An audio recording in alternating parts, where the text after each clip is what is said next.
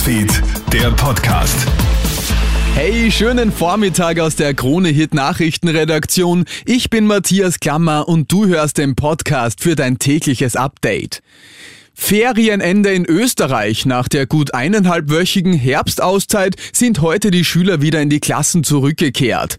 Leider sind während der Herbstferien die Infektionszahlen in Österreich stark gestiegen und jetzt kommen auch viele Reiserückkehrer hinzu. Dementsprechend viel wird natürlich wieder getestet und das hoffentlich ohne Pannen, sagt Lehrergewerkschafter Thomas Krebs. Hier haben wir einige, nennen wir es einmal Nobel Hopperlas in den letzten Monaten erleben müssen, wenn Testergebnisse nicht aufscheinen oder unvollständig oder unrichtig aufscheinen. Und das nächste ist natürlich, dass die Gesundheitsbehörden wirklich rasch handeln müssen und hier den Schulen ganz, ganz aktiv zur Seite stehen und zwar zeitnah, um eben die Infektion nicht weiter zu streuen.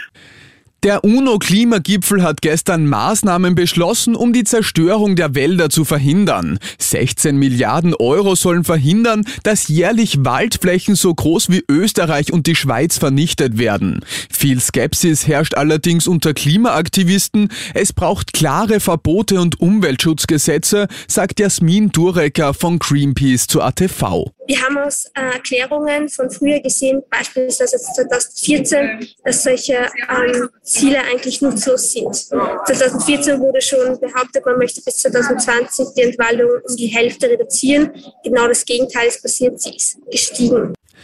Riesige Freude in Australien. Rund zweieinhalb Wochen nach dem mysteriösen Verschwinden der kleinen Cleo Smith von einem Campingplatz im Westen des Landes hat die Polizei die Vierjährige jetzt wohl aufgefunden. Das Kind wurde von den Beamten aus einem 75 Kilometer vom Campingplatz entfernten Haus befreit. Kommissar Carl Blanche zeigt sich erleichtert. Heute Morgen hat die westaustralische Polizei Cleo Smith gerettet. Ein Polizeitrupp hat sich Zugang zu einem einem Haus in Carnarvon verschafft. Dort haben sie das Mädchen gefunden. Ein Polizist hob sie auf und fragte, wer sie ist. Sie sagte, ich heiße Cleo. Sie wurde ihrer Familie übergeben. Das ist ein Ende, für das wir alle gebetet haben.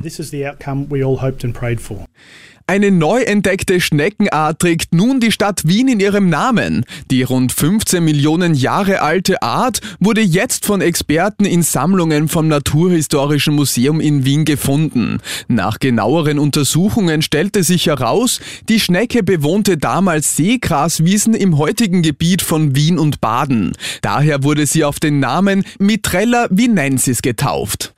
Und das war's schon wieder mit den wichtigsten Infos bis jetzt. Den nächsten Podcast gibt's dann wieder am Abend von Felix Jäger. Schönen Tag dir noch. Krone Hits, Newsfeed, der Podcast.